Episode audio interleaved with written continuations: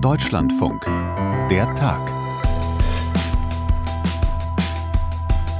Mit dieser März-CDU haben wir wahrhaftig die populistischste Opposition aller Zeiten. Es tut mir weh, das zu sagen, aber mit einer seriösen Volkspartei hat das nichts mehr zu tun. Unser Land ist ein wirtschaftlicher Riese, aber wir legen uns Fesseln an, weil wir abbremsen bei Zukunftsinvestitionen, Investitionen in Wohlstand, in Wachstum, Deswegen ist klar, und dieses Signal wird vom Parteitag ausgehen, die Schuldenbremse ist ein Wohlstandsrisiko geworden und deswegen müssen wir sie verändern. Ja, gegen die Schuldenbremse und gegen Friedrich Merz nicht schwer zu erraten. Wir sind heute auf dem SPD-Parteitag. So hören übrigens die beiden wiedergewählten SPD-Vorsitzenden Esken und Klingbeil.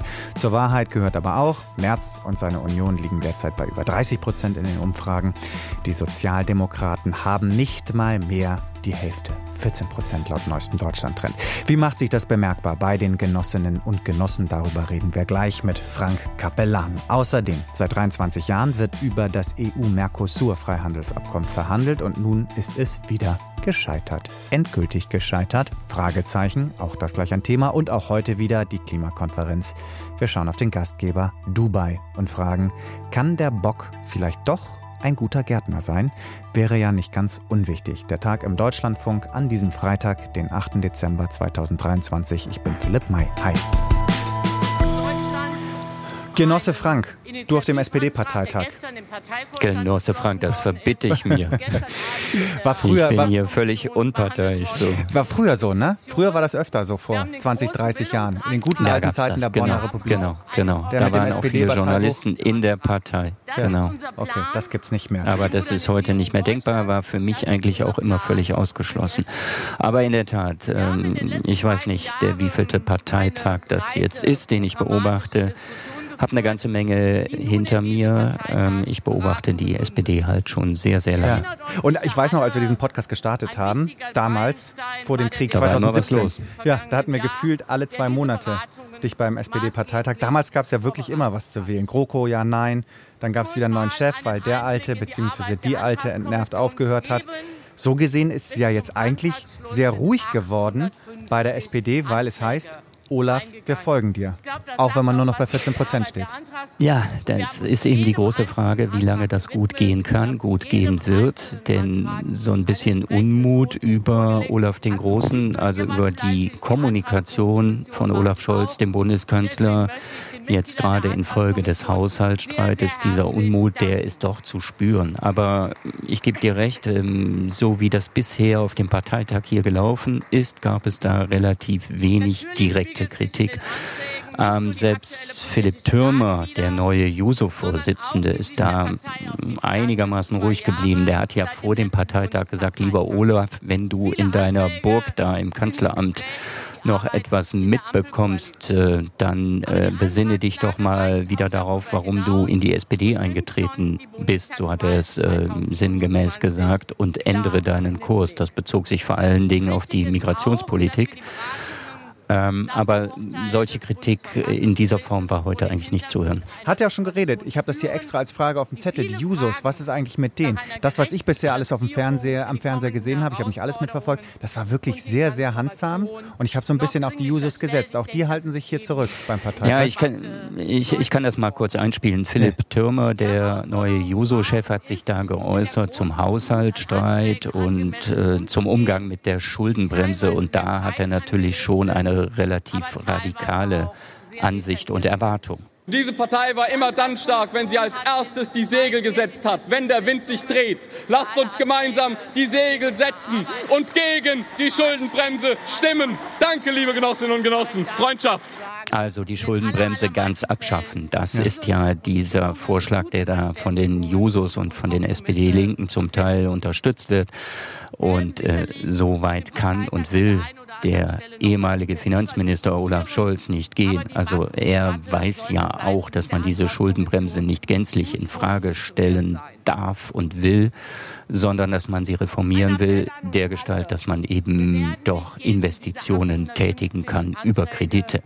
Und Ja. dahin geht die Reise.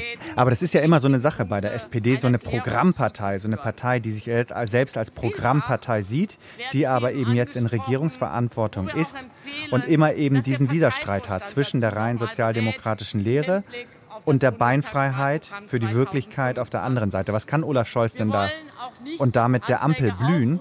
Gerade im Hinblick auf seinen Spielraum jetzt in Bezug auf die Verhandlungen mit der FDP? Ja, also er kann sicherlich keine Kürzungen vornehmen mit Blick auf das Bürgergeld, äh, Sozialstaat. Das war immer wieder hier zu hören. Da gehen wir nicht ran. Das wollen wir nicht machen. Das lassen wir nicht zu, dass da mit der Abrissbirne an den Sozialstaat rangegangen wird. Und da haben sich äh, viele eingeschossen, dann eben heute erwartungsgemäß auf die Union. Wobei man sagen muss, hätten wir jetzt äh, demnächst Neuwahlen, dann müsste man mit dieser Union wohl in eine Koalition gehen, und zwar als Juniorpartner. Aber trotzdem kann ich da gerne mal Lars Klingbeil einspielen, der der Union vorgehalten hat, ähm, Sie weine da doch Krokodilstränen, etwa beim Bürgergeld, Lohnabstandsgebot. Wer war es denn, der den Mindestlohn nicht wollte? Das war eben die Union, eine Erhöhung des Mindestlohnes, eine gesetzliche Festlegung. Und Lars Klingbeil meinte dann mit Blick auf den CDU-Chef Friedrich Merz Folgendes. Und deswegen, liebe Genossinnen und Genossen, Friedrich von gestern wird niemals die Zukunft unseres Landes sein. Die Zukunft dieses Landes ist ein Staat, der investiert, ein Staat, der Sicherheit gibt und ein Staat, der seine Bürgerinnen und Bürger schützt. Ja. Also deutliche Worte da von Lars Klingbeil in diese Richtung, genau. Okay. So, jetzt gab es ja Wahlen. Die beiden Parteivorsitzenden, Lars Klingbeil haben wir gerade gehört und Saskia Esken, wurden gewählt. Beide haben relativ gute Ergebnisse bekommen. Esken 82 Prozent, Klingbeil 85 Prozent. Warum ist es in der Partei so ruhig, trotz dieser schwierigen Lage? Ja, weil man vielleicht doch gelernt hat aus der Vergangenheit. Ähm, du hast es ja angedeutet, die vielen Parteitage, die es da gegeben hat, eben auch Sonderparteitage, äh, personellen Streit in der SPD. Da hat man gelernt, dass das eben auch nicht die Partei wirklich voranbringt. Und da wollte man, glaube ich, äh, keinem der beiden da irgendwie einen, einen Denkzettel geben. Ähm, man ist offenbar zufrieden mit der Arbeit, die von Saskia Esken und Lars Klingbeil gemacht wird. Aber ich gebe dir recht, das ist ein äh, überaus äh, gutes Ergebnis. Für Lars Klingbeil allerdings hatte der eine oder andere doch deutlich über 90 Prozent erwartet, weil er eine kämpferische Rede gehalten hat, weil er sich auf sozialdemokratische Werte berufen hat, weil er motiviert hat, weil er gesagt hat, wir müssen wieder die Leute ansprechen. Er hat da äh, erklärt, wenn jetzt gesagt wird, im Zuge der Transformation, im Zuge der Umgestaltung der Wirtschaft mit Blick auf den Klimawandel wird der ein oder andere Industriezweig eben nicht konkurrenzfähig sein in Deutschland. Äh, dann könne er das einfach nicht akzeptieren. Ich kann dieses Dahergerede nicht ertragen. Das wird niemals die Position der SPD sein. Wir kämpfen an der Seite der Unternehmen, der Beschäftigten für eine starke Industrie in Deutschland. Wir wollen, dass hier die Arbeitsplätze der Zukunft entstehen. Wir kämpfen um jeden Industriearbeitsplatz, liebe Genossinnen und Genossen. Das ist unsere Aufgabe und unsere Haltung in diesem Land. Ja, Sozialdemokratie pur, würde hm. ich sagen. Also das ist das, was äh, Lars Klingbeil hier verkörpert ja. hat. Und morgen will Scholz reden, laut Umfragen ja der unbeliebteste Kanzler aller Zeiten der ja auch in der SPD nie geliebt wurde. Stichwort 2019, als er die Wahl zum Parteivorsitz verloren hat. Alles egal, Kanzler ist eben immer noch Kanzler. Der Ärger wird weiter runtergeschluckt oder trauen Sie ihm auch immer noch nicht so richtig über den Weg? Ja, sie hoffen ähm, vor allen Dingen, dass er ordentlich reden wird, dass er motivieren wird, dass er vielleicht auch doch Neuigkeiten mitbringen kann aus den Verhandlungen über die Lösung des Haushaltsstreites, die ja zur Stunde heute Nachmittag dann wieder laufen. Also da hört man doch immer wieder, dass äh, er da viel zu schweigsam war, dass er abgetaucht war, dass seine Regierungserklärung, das war ja die erste große öffentliche Äußerung nach dem Karlsruher Urteil, dass die doch eher nach hinten losgegangen ist. Also da hätte man sich schon mehr Empathie gewünscht, da hätte man sich Ansprache gewünscht eines Kanzlers, der ja für sich immer in Anspruch genommen hat, äh, Führung auch zu liefern. Aber er hat ja gesagt, you never walk alone. Immerhin. Ja, aber das ist eben zu inhaltsleer. Das hat der äh, zu oft äh, wiederholt auch. Diesen Spruch, der ist ja dann im Bundestag im Gelächter untergegangen. Und was man hier auch hinter vorgehaltener Hand immer wieder hört, man solle sich da nicht von der FDP erpressen lassen. Denn so wird das vielfach empfunden, dass Christian Lindner, dem Kanzler, in der Finanzfrage mit seinem strikten Nein zu Steuererhöhungen, mit seinem strikten Nein zu einer Lockerung der Schuldenbremse, dass er, der Finanzminister und FDP-Vorsitzende, dem Kanzler immer wieder die Pistole auf die Brust setzt. Und äh, da gibt es auch Leute, die sagen, ja, das sollte sich der Kanzler noch eine Weile, aber nicht mehr allzu lang anschauen und äh, dann auch sagen, ja, wenn ihr das so seht, dann äh, haben wir keine Zukunft für diese Koalition weil man eben nicht glaubt, dass äh, Lindner dann äh, sich darauf einlassen würde, dass er es wagen würde, die Koalition platzen zu lassen, denn dann stünde wohl die FDP vor der außerparlamentarischen Opposition, Wobei dem Rausflug aus dem Bundestag. dem Rausfliegen aus dem Bundestag. Wobei es gäbe ja immer noch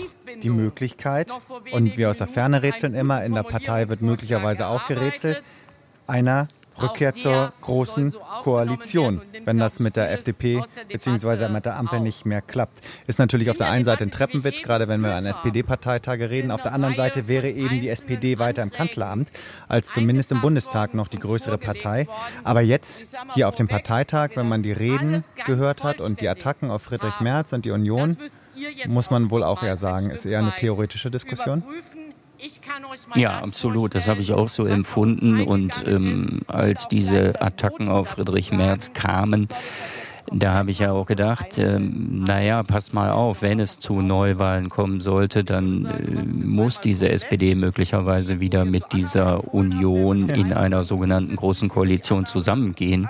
Und das wäre schon eine Ironie der Geschichte. Wir haben ja auch noch einen äh, Generalsekretär, der wiedergewählt wird hier äh, Kevin Kühner, der ja als Juso-Vorsitzender eben diese No-GroKo-Kampagne am Nikolaus Nikolaus ist GroKo ist GroKo aus gestartet hatte. Und wenn der dann äh, diese Koalition wieder in eine GroKo führen müsste, also diese SPD nach einer Neuwahl in eine GroKo, das wäre schon eine wirkliche Ironie der Geschichte. Er hat mir dazu gesagt, ähm, soweit sind wir nicht. Wir haben eine funktionierende Koalition und all die GroKos, die haben wir doch erlebt und da ist so viel liegen geblieben und das haben wir jetzt auszubaden. Also das versucht man so als, na, ich sag mal, künftiger Wahlkampfmanager so rumzudrehen. Super. Okay, Frank, vielen Dank. Dann entlasse ich dich wieder in die Tiefen und Untiefen des SPD-Parteitags. Wer spricht da gerade? Das ist äh, Doris Ahnen, die Vorsitzende der Ah. Antragskommission. Nachfolgerin von Olaf Scholz. Genau, genau. Alles klar. Lange Dann- Jahre, ich glaube 18 Jahre oder was hat er es gemacht, Olaf Scholz. Jetzt macht sie es. Gut zuhören. Danke dir. Seien wir ehrlich, so ein Parteitag, noch dazu der von der Kanzlerpartei, ist ohne Frage wichtig, weil es natürlich auch um Weichenstellungen geht, aber es ist dann doch politisches Klein-Klein, zumindest verglichen mit der Weltklimakonferenz, der COP28 in Dubai. Das ist nämlich in jedem Fall politisches Groß-Groß. Kann sich die Welt nicht einigen, wird es schwer, auch nur in die Nähe der 1,5 Grad Begrenzung zu kommen.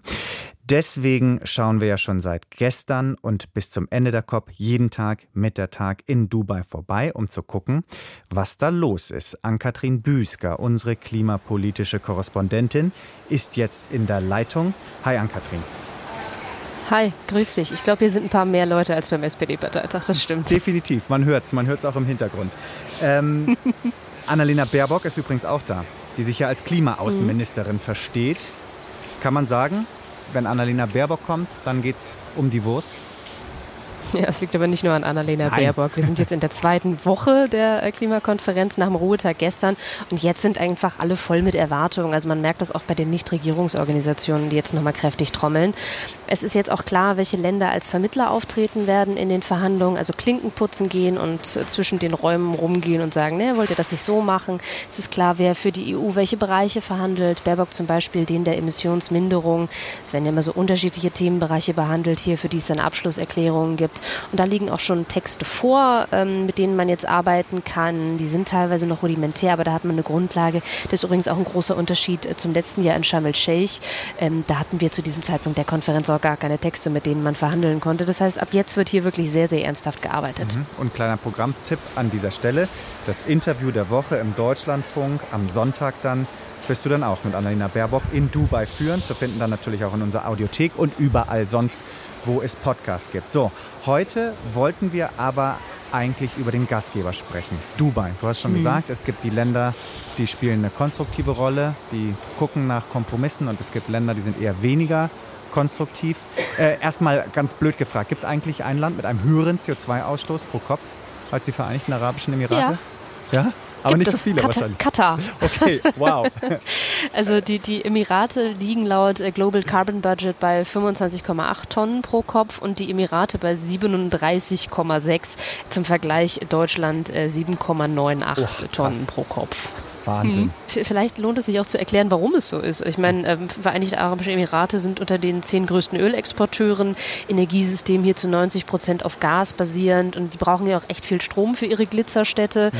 ähm, beleuchtete Straßen und so. Also sind im Moment energieautark mm, und dann wird hier natürlich auch wahnsinnig viel gebaut und Beton ist ja auch ein Treiber von Emissionen. Also das Land ist schon eine richtige Klimasau, kann man schon so sagen. Okay. Die Vereinigten Arabischen Emirate spielen die trotzdem vor Ort eine konstruktive Rolle? Das muss man vielleicht auch nochmal dazu sagen. Niemand hat die Klimakonferenz hier hingeschickt, äh, weil das Land so geil ist in Sachen Klimaschutz. Ne? Mhm. Also die Klimakonferenz, die rotiert ja immer in den Vereinten Nationen zwischen den Ländergruppen, die es gibt. Letztes Jahr Ländergruppe Afrika, dieses Jahr war eben Ländergruppe Asien dran. Dazu gehören auch die Golfstaaten und innerhalb dieser Ländergruppen baldowern die dann eben aus, ähm, wer es machen möchte. Der Vorschlag geht dann an die Vereinten Nationen und weil die Vereinten Nationen ja nun mal ein Gremium sind, was Leute zusammenbringen soll, vor allem auch Staaten zusammenbringen soll, die miteinander sprechen, ist die Klimakonferenz jetzt eben ähm, dieses Jahr hier, hm. auch wenn es so eine Klimasau ist. Okay. Und was verspricht sich Dubai, beziehungsweise was versprechen die sich die Emirate selbst davon? Naja, so eine Klimakonferenz ist ja immer auch eine Börse für Ideen, also auch für Geschäfte. Und ich würde sagen, die Emirate fahren sowas wie eine Doppelstrategie. Also so lange wie möglich Öl fördern und auch verkaufen, aber gleichzeitig eben auch auf andere Technologien setzen. Wasserstoff ist so ein Ding zum Beispiel. Den kann man ja auch ganz hervorragend aus Erdgas herstellen. Dann ist ja zwar überhaupt nicht mehr klimafreundlich, aber gekauft wird er eben trotzdem. Hm. Und da wollen sich die Emirate eben als Player präsentieren. Und man muss auch dazu sagen, die sind ja ein Einwanderungsland, wollen ausländisches Kapital binden. Viel gute Presse lockt vielleicht Investoren Investoren. Und das sieht man auch, dass die Emirate um gute Presse bemüht sind. Ähm, Sultan Al-Jaber, der ist der Konferenzleiter und auch CEO des staatlichen Ölkonzerns, der hat ziemlich schlechte Presse im Guardian bekommen, ähm, weil er Klimaleugnung betrieben haben soll. Dann gab es direkt eine Pressekonferenz von ihm. Nein, nein, das sei alles gar nicht so. Er glaube an die Wissenschaft und die Presse habe da falsch berichtet. Also da möchte man äh, wirklich tatsächlich sich als gutes Land hier präsentieren, will gute Presse. So, und jetzt ist ja die große Frage, Dubai ist eigentlich nun wirklich kein Vorreiter. Wir haben gerade die nackten Zahlen von dir gehört. Auf der anderen Seite könnte es ja, so argumentieren dann eben auch einige, gerade eine Chance sein, wenn man eben die Klimasünder, die größten, mit ins Boot holt, dass die dann eben eine konstruktive Rolle spielen. Oder ist das auch am Ende Augenwischerei, wenn man so argumentiert? Na, das kommt immer darauf an, wie die Verhandlungen tatsächlich verlaufen. Also man darf sich, glaube ich, da keine Illusionen machen. Hier werden auch Deals abgeschlossen, die dem Klima nicht nutzen. Es sind über 2000 fossile Lobbyisten hier, es zeigen Recherchen. Aber man darf eben auch nicht vergessen, die Emirate sind zwar das Gastgeberland, aber die können natürlich nicht machen, was sie wollen. Es ist immer noch eine Veranstaltung der Vereinten Nationen. Da gibt es Spielregeln, das Klimasekretariat, das gibt auch viele Sachen vor, gerade was die Struktur angeht. Das ist schlimmer als das Deutschlandradio. Und dem kann What? sich so ein Gastgeberland natürlich nur total schwer entziehen. Das muss ja. man halt einfach sagen. Also und die Verhandlungen, die hier dann geführt werden in den nächsten Tagen, die sind auch ein bisschen wilder Gaul. Also da kommen Staaten mit sehr, sehr unterschiedlichen Interessen zusammen, die organisieren sich in unterschiedlichen Gruppen. Da gibt es dann Gelegenheitsfenster, die entstehen. Da wirken auch die NGOs immer so ein bisschen rein. Die Tagesaktualität hat da natürlich auch Einfluss. Also da wird wirklich knallhart verhandelt. So ein Gastgeber kann da einfach nicht machen, was er will, sondern am Ende entscheiden die Staaten das alles gemeinsam. Und da entstehen Gelegenheitsräume und wie die aussehen werden, das lässt sich jetzt überhaupt noch nicht absehen. Also hier ist noch was Gutes möglich, trotz dieses merkwürdigen Gastgebers. Vielleicht auch gerade wegen des merkwürdigen Gastgebers, weil ich habe ja gesagt, die wollen zeigen, dass sie mhm. was können und ja, gucken, wie das dann ausgeht. Okay, und das Wort Gelegenheitsräume, das habe ich mir direkt für unser nächstes Gespräch notiert. Dann können wir vielleicht mal darüber reden, wo denn welche Gelegenheitsräume sind, wie sie zu finden und wie sie dann auch zu heben sind. Ann-Kathrin, ich entlasse dich wieder in die Weiten der Weltklimakonferenz. Danke für heute. Danke dir.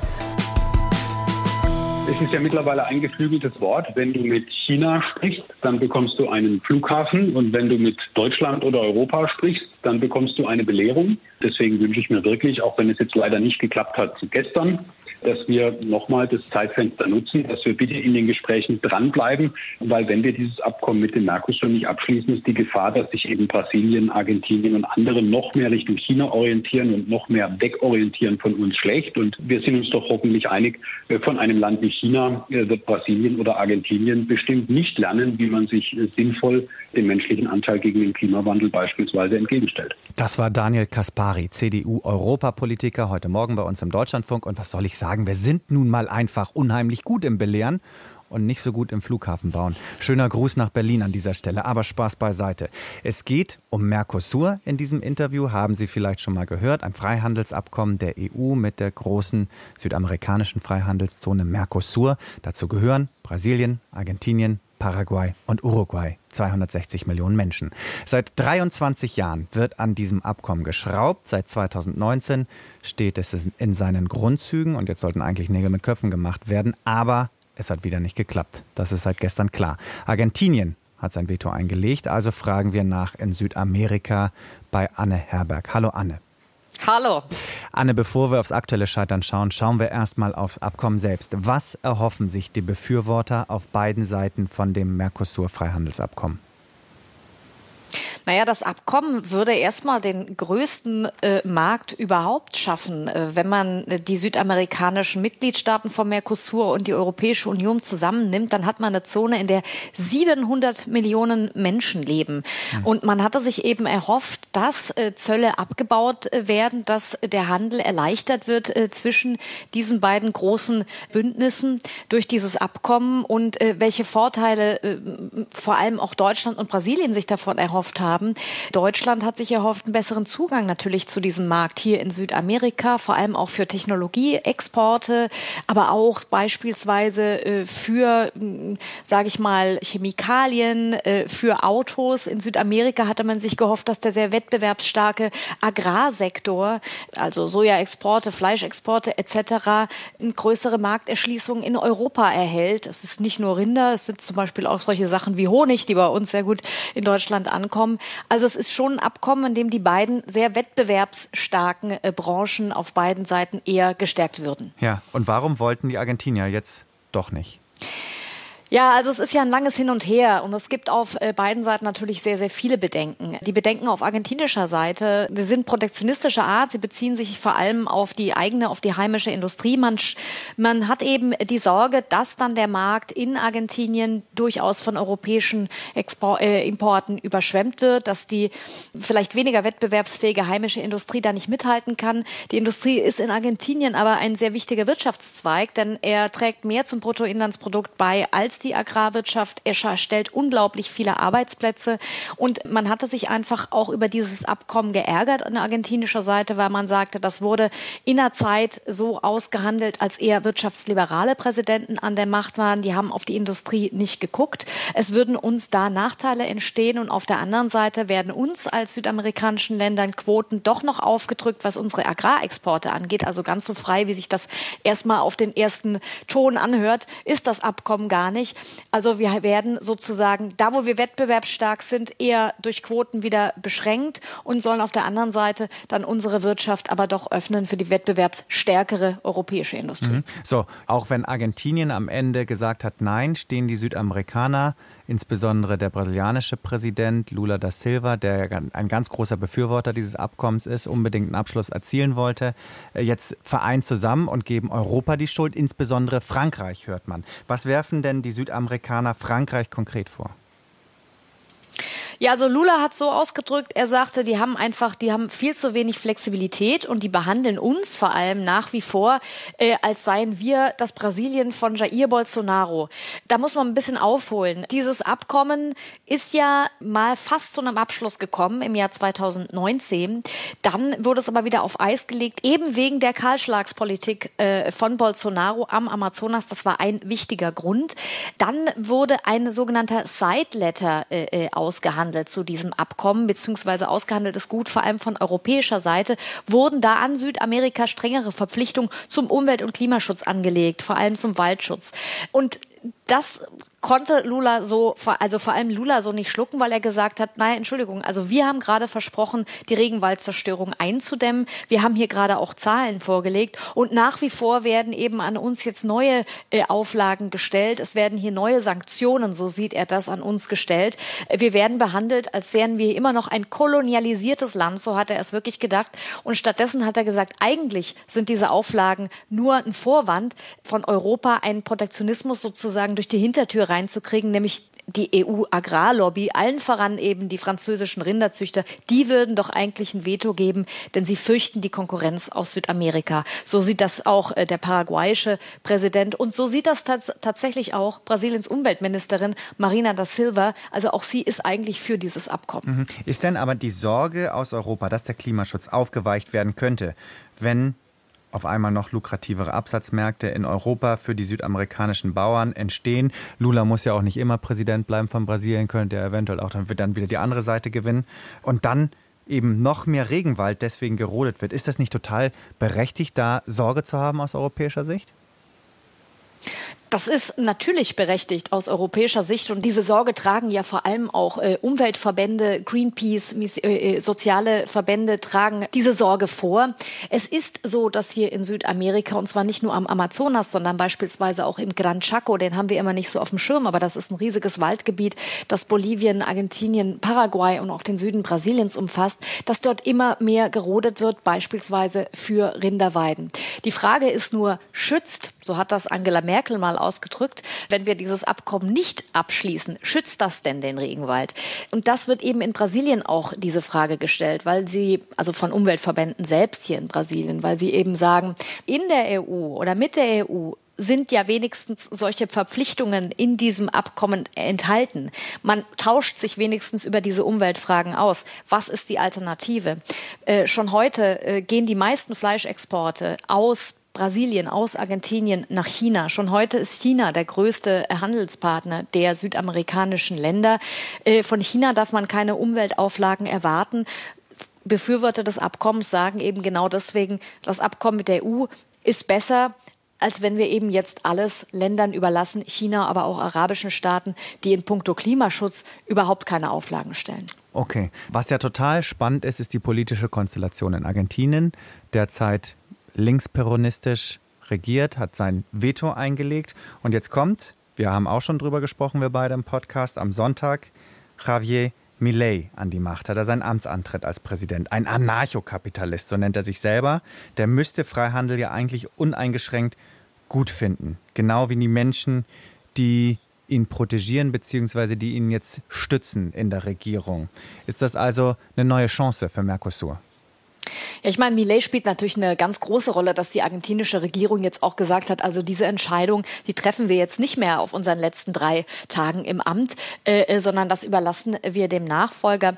Ähm, Millet, äh, wie schon gesagt, das ist so, äh, ist ein Befürworter von Freihandel. Allerdings hat er im Wahlkampf eben auch sehr äh, starke Kritik am Mercosur-Bündnis geäußert, also an diesem äh, gemeinsamen Markt in Südamerika gesagt. Er hat, das ist eine, ja, eigentlich eine defizitäre Zollunion und die Islam und da passiert doch eh nichts. Also er würde, glaube ich, eher bilaterale Abkommen schließen und das Ganze sowieso auch eher der privaten Hand überlassen und da als Staat gar nicht so richtig mitmischen. Das ist so seine Position. Allerdings ist Millet eben auch einer, der im Wahlkampf äh, sehr stark oder sich sehr kritisch gegenüber Brasilien, dem wichtigsten Handelspartner und wichtigsten Mercosur-Mitglied, geäußert hat. Er hat Lula einen totalitären Sozialisten mal genannt. Er hat auch erstmal Jair Bolsonaro Bolsonaro zu seiner Amtseinführung eingeladen und Lula dann erst hinterher noch irgendwie eine Einladung geschickt. Äh, also äh, nicht die beste Stimmung zwischen den beiden wichtigsten Ländern äh, dann im, im, im Mercosur ab Millets Amtsantritt.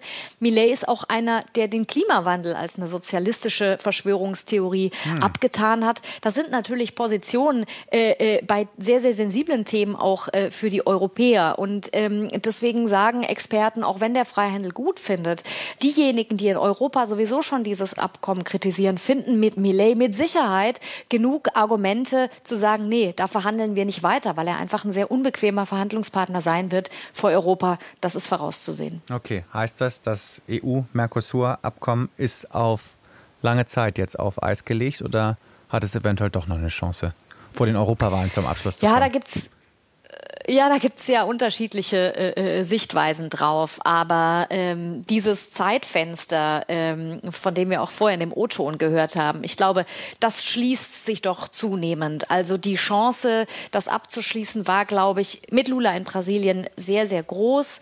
Ich glaube, es wird jetzt schwieriger. Wir haben im nächsten Jahr auch in der EU Parlamentswahlen. Da könnte es auch einen Ruck zu mehr Protektionismus noch geben.